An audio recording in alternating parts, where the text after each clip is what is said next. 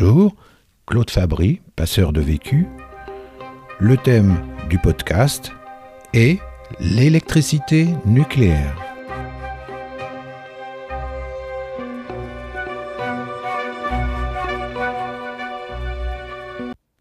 Dans un souci de transparence, la société civile est obligatoirement invitée à participer dans les plus hautes instances nationales au débat concernant l'électricité nucléaire. J'ai eu l'opportunité de rencontrer Anita Villers, la vice-présidente de l'association EDA, Environnement et Développement Alternatif.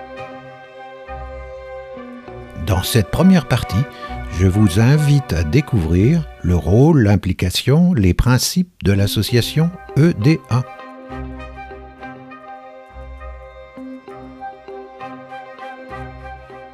Les suites de la prise en charge du dossier Métal Europe par Daniel Poliautre à l'origine de l'association. La façon dont on a géré cette approche Métal Europe a fait que je ne sais qui m'a repéré parce que s'ouvrait la loi sur la transparence en 2006, etc., sur l'ouverture à la société d'organismes comme l'Autorité de sûreté nucléaire et l'Institut de radioprotection. J'ai été amené à être invité dans des commissions où il était question des risques technologiques majeurs. C'est comme ça que je, suis partie beaucoup sur Paris, assister à tout ça au début en silence, parce que j'avais pas le niveau. C'était une veille citoyenne. Il n'était pas question de se substituer à des ingénieurs ou à, des gens qui avaient en main euh, tous les savoirs. Mon rôle n'était pas de, de, donner un avis là-dessus. C'était quel danger ça peut apporter aux citoyens pour les travailleurs dans les centrales, etc. Toute la complexité de la production d'électricité nucléaire. EDA a été extrêmement menacée verbalement par des opposants systématiques au nucléaire en disant ouais facile vous êtes dans le camp d'en face. C'est pas le camp d'en face, c'est comment on s'approprie la complexité de la production d'électricité en étant dans la place en écoutant on apporte son argumentaire, c'est pas dire, euh, alors c'est bien de grapper aux grilles et d'empêcher, mais après, une fois qu'on l'a fait, une fois qu'on l'a dénoncé, qu'est-ce qu'on fait? C'est un peu ça qui est plus difficile. Et maintenant arrivent des gens comme Robin Desbio, quelques personnes de Greenpeace. La, discussion, je, parle de 20 ans d'ouverture, mais au départ, j'ai eu des insultes de certains membres de sortir du nucléaire, alors qu'on était adhérents forcément, mais euh, qui ne comprenaient pas euh, le fait de ne serait-ce que parler. Nous, comme disait Daniel, ne pas faire la chaise vide, mais avoir la parole et pouvoir s'exprimer, trouver que c'était quand même bien. Dans les autres pays, ça se fait pas.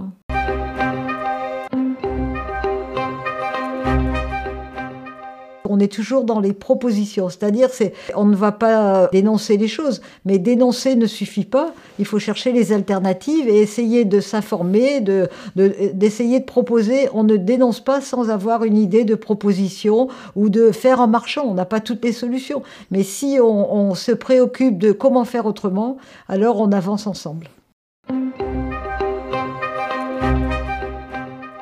Ça a beaucoup influencé quand même au sein de l'autorité de sûreté nucléaire, par exemple, sur la précaution sur la mise en œuvre de l'EPR. Il y a eu des réunions où la pression de la veille citoyenne par rapport, même le directeur de la SN, il devait lui après aller voir le ministre et il a dû montrer les points, ça a chopé quoi. Et, par exemple, revoir les soudures, il a quand même imposé le fait de les revoir et de les refaire et de, demander plus d'années. Alors là, pour la gestion des déchets, la mise en, œuvre du CIGEO, il y a encore des, débats, etc. Ça monte. Le débat qui arrive là, c'est la piscine géante. Est-ce qu'on fait une piscine géante pour mettre les combustibles? Parce qu'il faudra bien trouver une solution.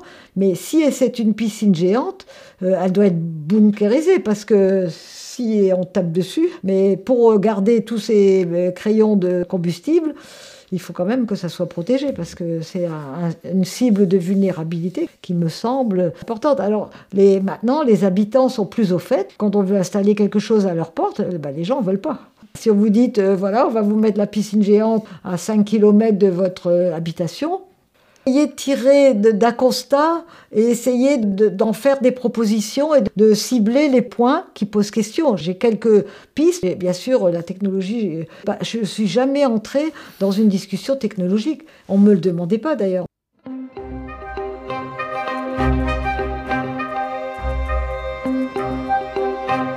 Partie 2.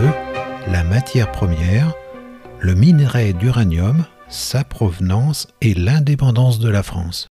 On en a extrait en France et d'ailleurs on a des problèmes de, des suites des mines françaises dans le Massif central. On avait quelques mines mais maintenant, c'est des friches qui sont pas très bien surveillées, où il y a des problèmes de radioactivité, parce qu'il y a eu des stériles, les, restes des mines, les lieux euh, sont encore radioactifs, et donc il ferait bon de pas trop s'y promener. Il y a eu des reportages à la télévision sur le problème de lieux qui sont encore radioactifs, qui sont pas tellement protégés. Ça, c'est dans le Limousin, Massif Central. Mais très vite, ça a été insuffisant, vu le nombre de réacteurs, on est allé jusqu'à 58, ça a demandé beaucoup de minerais, et euh, c'est vers le Niger, les, quoi les liens avec l'Afrique Parce qu'il y a quand même les mines d'uranium du Niger. On a importé de l'uranium d'ailleurs, Canada ou de Namibie. À un moment, il y avait des contrats vers la Namibie, mais c'est surtout le Niger.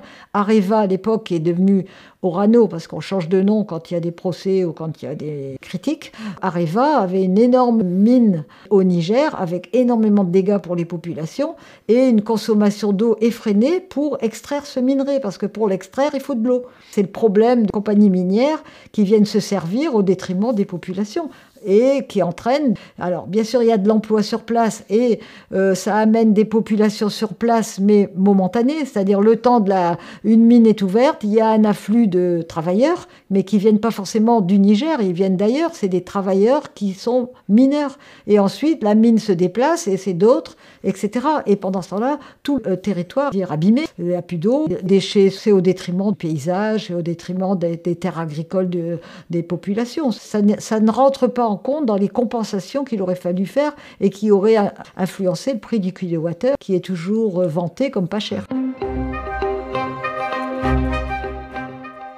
On n'est pas du tout indépendant puisque ça dépend du Niger. Est-ce qu'on va chercher d'autres mines? Il y a encore des gisements en Namibie, me semble-t-il, et peut-être d'autres pays, sans doute qu'on doit prospecter. Je ne connais pas la réserve minière du Niger. Pour l'instant, on n'a pas l'air d'évoquer ce thème. En France, jamais on ne parle de l'uranium qu'on va chercher au Niger, qui vient par bateau qui est traité dans le sud de la France, dans des conditions que je ne connais pas tout, mais avec quand même des nuisances pour les territoires qui reçoivent les résidus, parce que l'uranium, il faut l'extraire de tonnes et tonnes de minerais. Les restes bah, sont entreposés ici ou là pour transformer l'uranium, pour en faire le combustible. Il y a des manipulations, il y a des transports, il y a, il y a de l'énergie consommée pour faire euh, de l'électricité. Ensuite, pour les sites, on trouve hein, uranium, uranium en yellow cake, euh, etc. Mais c'est beaucoup de manipulations et, et les coûts qui sont normalement intégrés dans le prix du kilowattheure notre indépendance, elle n'est pas aussi indépendante que ça. Vu la complexité maintenant des problèmes avec les pays africains, alors il y a le Canada qui a encore des gisements, ils vont certainement être convoités. Il reste encore dans le monde entier des réacteurs nucléaires, peut-être que la Chine va en vouloir. Elle est peut-être un peu échaudée avec le PR qui n'a pas l'air de bien fonctionner.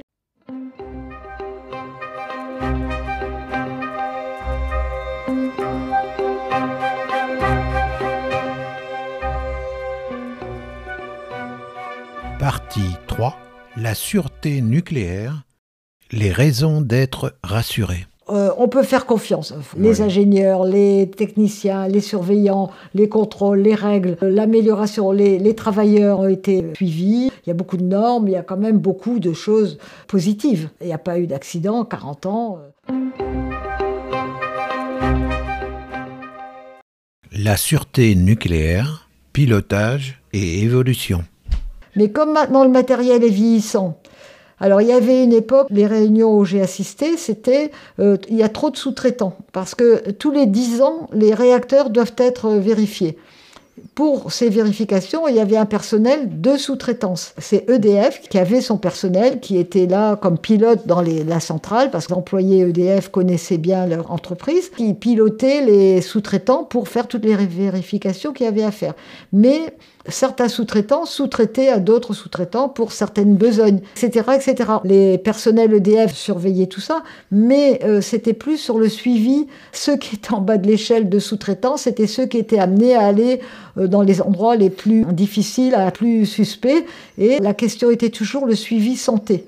Donc chaque patron sous-traitant est donc responsable de son personnel, mais EDF n'était pas responsable du xème sous-traitant de l'entreprise X qui Y qui, qui avait la mission. Que ça, ça a été beaucoup débattu et euh, il y a eu des règles plus strictes et maintenant il y a un suivi. Enfin, c'est amélioré dans les obligations. Maintenant, est-ce que c'est fait tout le temps?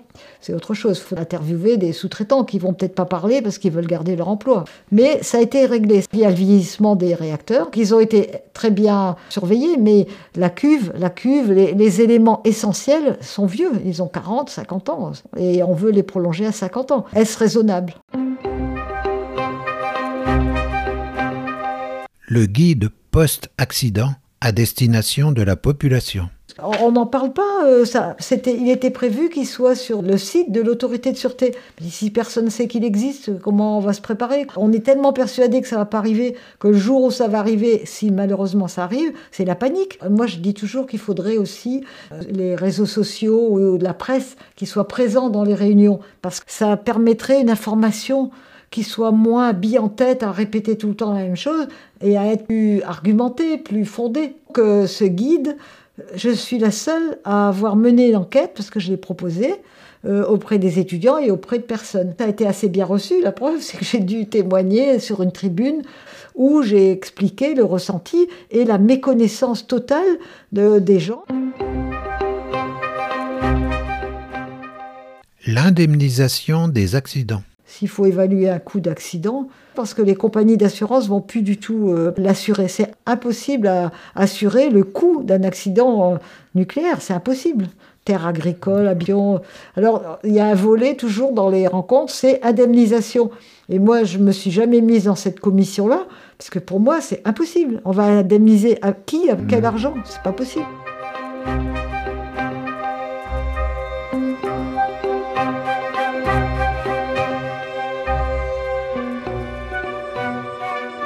Quatrième partie, la gestion des déchets et des matières. L'obligation de stockage des déchets. Au début de la production, on balançait beaucoup dans les fosses marines, que ce soit la France ou l'Angleterre. Les fosses marines de la Manche ont eu des containers et des containers de déchets. Il y a eu obligation de stockage.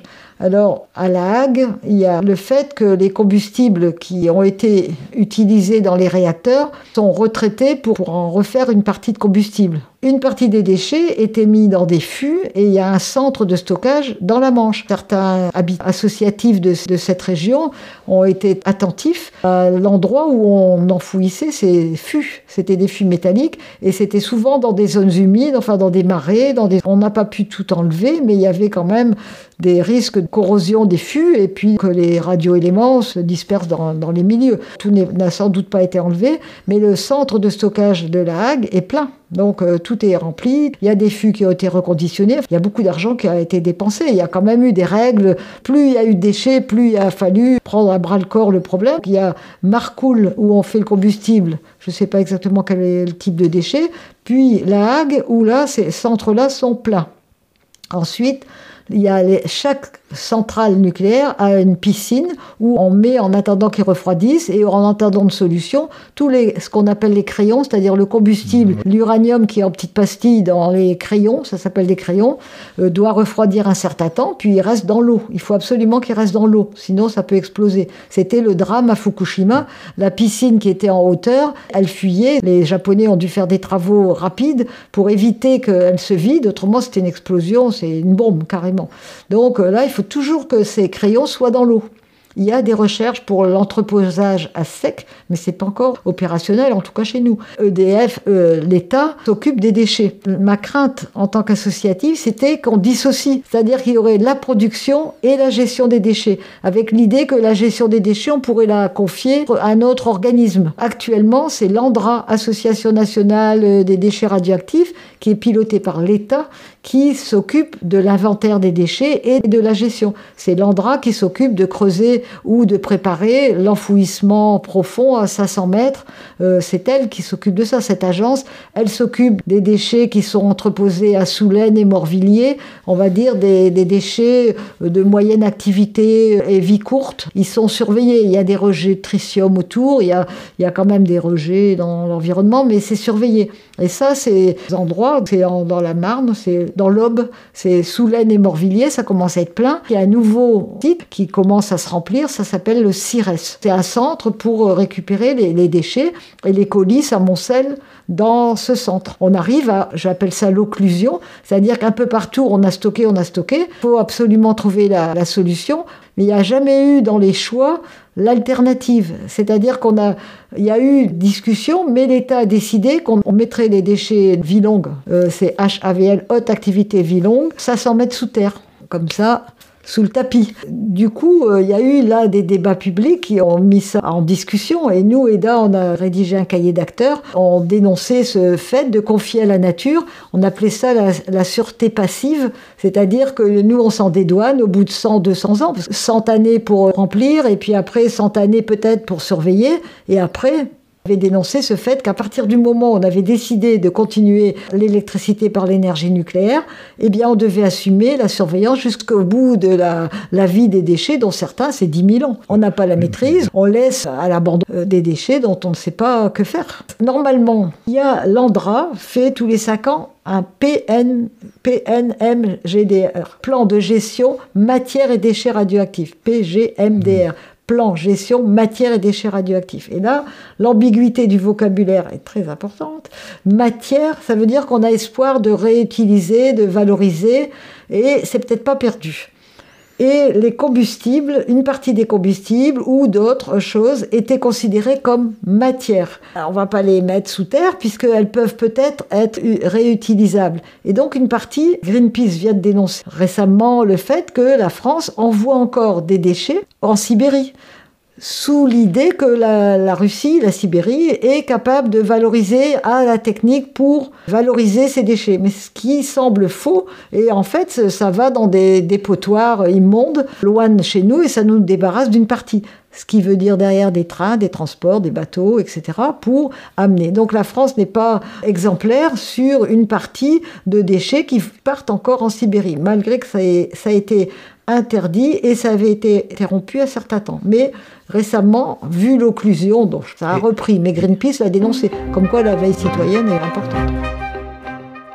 La supervision et le contrôle des déchets. AIEA, c'est l'organisme qui gère un peu mondialement tout ça. Bon, est-ce qu'elle suit pas à pas les déchets? Sans doute pas. Tous les pays sont concernés. Aux États-Unis, ils ont de la place. Ils mettent des déchets. Il y a des centres, euh, je sais plus le nom, il y en a un qui a brûlé. Si on enfouit, ça risque de brûler, ça chauffe. Il y a un manque d'air, il y a les déchets nucléaires évoluent, c'est des réactions chimiques, ça évolue, ça se modifie, et la présence de tel ou tel élément chimique fait que ça chauffe et puis ça finit par brûler. C'est la grande crainte, c'est l'incendie. Aux États-Unis, ils ont eu un problème immense avec un camion qui est arrivé avec une matière autre, un peu comme ce qui est arrivé au Liban avec l'explosion des nitrates, etc. Il y a eu des éléments qui ont fait que ça a provoqué directement un incendie. On n'est pas à l'abri. D'ailleurs, une réunion auquel j'assiste pour cet enfouissement profond à 500 mètres, tout est prévu, des galeries, l'aération, etc., etc. Il faut des portes étanches, il faut qu'il n'y ait pas d'eau. Et en fait, il y a une fois un monsieur qui a dit oui, bien sûr, mais vous avez pensé aux rats qui vont grignoter tout le système électrique et après, quand il n'y aura plus d'électricité, comment ça va aller? Tout le monde a éclaté de rire, mais c'était dramatique parce que un simple rat peut mettre en l'air toute cette technologie qui a été réfléchie de A à Z et qui en fait est vulnérable. C'est vrai qu'il y a eu beaucoup de choses, hein. des heures et des heures de présentation, de scénarios formidables. Rassurantes, bien sûr. Rassurant, mais oui, mais c'est vrai qu'on prend des mesures, c'est vrai qu'on se pose beaucoup de questions pour amener à dire qu'on va continuer. C'est ça, le nœud, c'est là, c'est tellement bien pensé, on a tellement tout prévu qu'on peut continuer. Bah peut-être pas. la menace des matières. Les matières, euh, les opérateurs EDF, Areva, etc., ont sur les bras des déchets, il est vrai, très faiblement radioactifs, qu'il s'agisse de gravats ou de tuyaux métalliques qui ont servi des canalisations au sein des centrales. La loi française actuelle, c'est tout ce qui a touché à la radioactivité doit être géré par l'opérateur, le producteur, jusqu'au bout. Ces matières faiblement radioactives doivent être stockées, d'où l'encombrement des sites. Certes, elles sont faiblement radioactives, mais elles ne doivent pas retourner dans les circuits. D'autres pays les revendent. Et d'ailleurs, EDF a racheté l'usine en Suède, qui était des déchets allemands et d'autres pays européens, qui étaient recyclés en Suède. Il n'y a pas eu d'opposition des Suédois. Bizarrement, on pourrait penser que les citoyens suédois allaient grimper au mur. Ces métaux recyclés et devenus tellement faiblement radioactifs qu'ils ont été mis sur le marché. Vendus donc en Europe, avec la libre circulation, c'est surtout les métaux. Et la France a toujours interdit et elle a imposé ce que j'ai appelé les seuils de libération, c'est-à-dire que c'est interdit. On ne peut pas libérer les matières. Mais comme ces métaux circulaient, ceux qui achètent, qui ont besoin de ces métaux, ont des portiques à leur entrée d'usine et ça ne doit pas sonner quand le métal passe, mais seulement selon le réglage. En France, ces seuils de libération sont interdits et les opérateurs EDF, CEA et Areva, Orano, disent oui, mais on peut recevoir sans le savoir des, métaux qui ont été recyclés. Donc c'est injuste et eux martèlent. Mais alors, il y a une pression pour que la France accepte de libérer les gravats. C'est pour mettre sous les routes, sous les parkings. Donc il y a quand même une faible radioactivité et nous, on a toujours été arc-boutés ces niettes.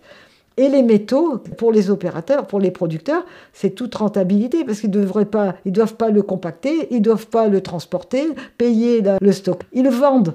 Et il y a eu un constat, c'est que les métaux qui avaient été recyclés en Suède n'ont pas trouvé tellement preneur. Il y avait quand même de la part des acheteurs une méfiance parce que les métaux venus d'ailleurs n'étaient euh, pas beaucoup plus chers et au moins ils étaient sûrs. Ça n'a pas été aussi rentable que ça. Mais EDF a racheté cette usine dans l'idée que peut-être l'État français accepterait les seuils de libération et donc il pourrait recycler. Il y a une usine en Suède et une en Angleterre. Il y a deux endroits où on peut recycler ces métaux, faire diminuer la radioactivité. Mais euh, pour l'instant, la pression des producteurs est énorme pour que la France accepte. Parce qu'en plus, le prétexte est, vous vous rendez compte, le nombre d'entreposages qu'il nous faut pour des choses qui ne sont pas beaucoup radioactives. C'est comme pour la gestion des accidents. Au Japon, suite à l'événement, ils ont enlevé des terres, beaucoup de terres.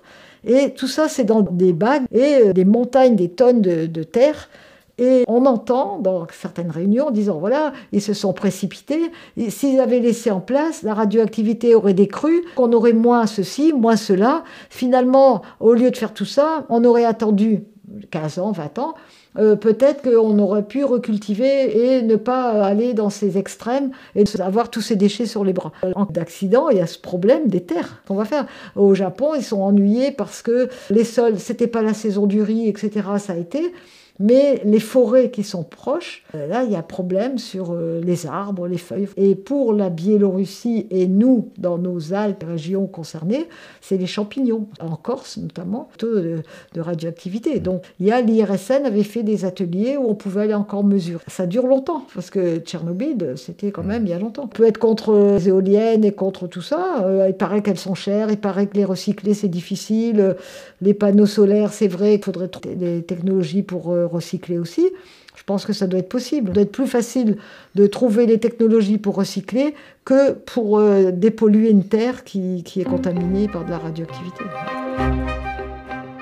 Les déchets et le prototype Astrid. Elisabeth Borne, dans le gouvernement d'Emmanuel Macron, qui a fait un stop euh, catégorique sur un prototype qui s'appelle Astrid, qui était prévu pour euh, un genre d'incinérateur massif de déchets. Mmh. Et comme la technologie n'était pas du tout au point, qu'elle coûtait très cher, les recherches continues à engager étaient coûteuses, et pour un résultat qui n'était pas évident, elle a stoppé net ce projet. Des ingénieurs regrettent amèrement, et il y a certains qui voudraient bien reprendre ce projet Astrid, parce qu'on en parlera tout à l'heure, mais la gestion des déchets, c'est quelque chose d'énorme. Ce prototype Astrid était prévu pour euh, pour, régler une partie des déchets. C'est assez complexe dans l'évolution de, des technologies qui ont été mises en place. Mais la majorité des réacteurs euh, actuels encore en fonctionnement, qu'on souhaite prolonger de 10 ans, sont ceux de ce qu'on appelle la deuxième génération. Parce que c'est pas le même combustible qui est dedans. Le premier, c'était un certain uranium et le deuxième, c'est le MOX et l'uranium enrichi. C'est une autre technique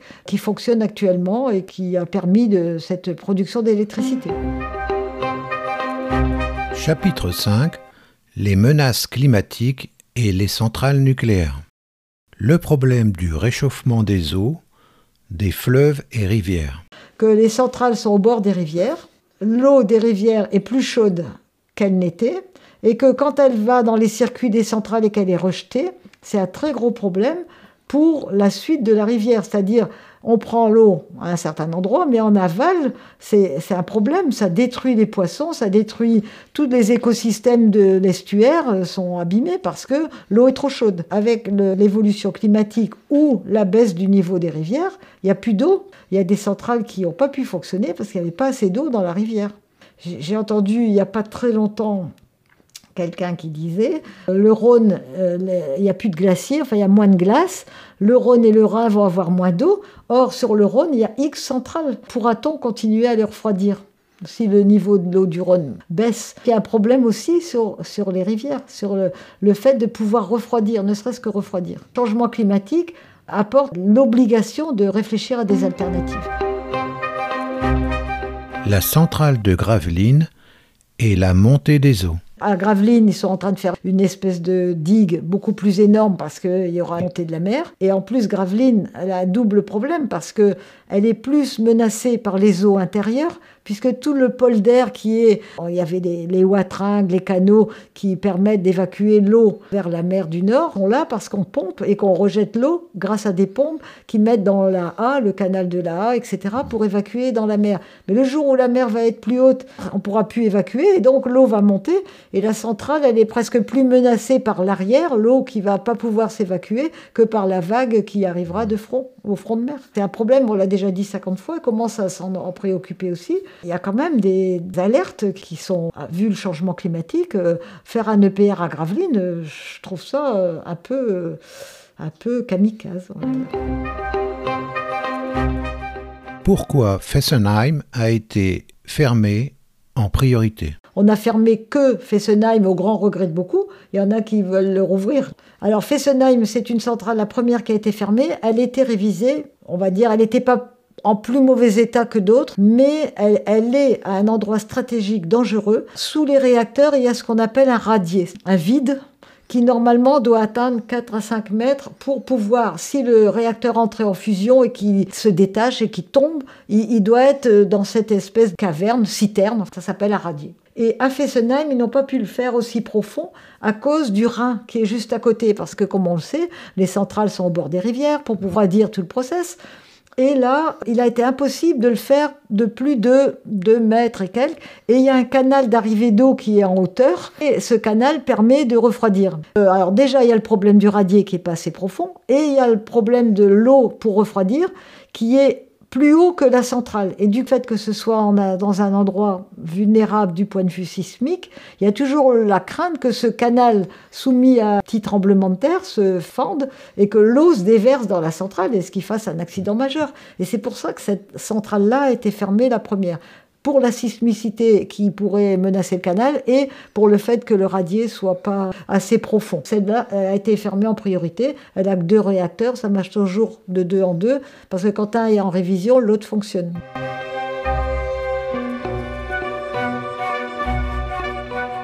Postscriptum, dernière information transmise par Anita Wiener.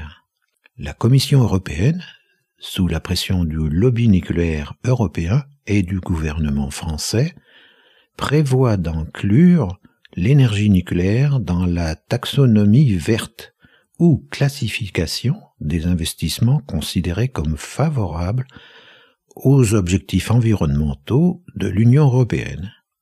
L'argument de la neutralité carbone lors de la production d'électricité semble avoir été déterminant pour assimiler le nucléaire aux énergies renouvelables une décision présentée comme transitoire. Nous ne sommes pas dupes. Il s'agit pour la France de redonner du crédit à une filière en grande difficulté, voire aussi d'obtenir des financements européens pour construire de nouveaux EPR. Pourtant, la date de mise en service du prototype de Flamanville est à nouveau reportée pour éviter les anomalies décelées récemment en Chine sur le seul EPR en activité, avec bien sûr de nouveaux investissements financiers à prévoir et surtout des doutes qui s'amplifient concernant la sûreté de cette technologie et sa compétitivité face à la montée en puissance des vraies énergies renouvelables. Vous retrouverez cet entretien avec Anita Villers sur le site eda-lille.org, également sur mon blog Passeur de Vécu et en général sur toutes les plateformes de distribution de podcasts.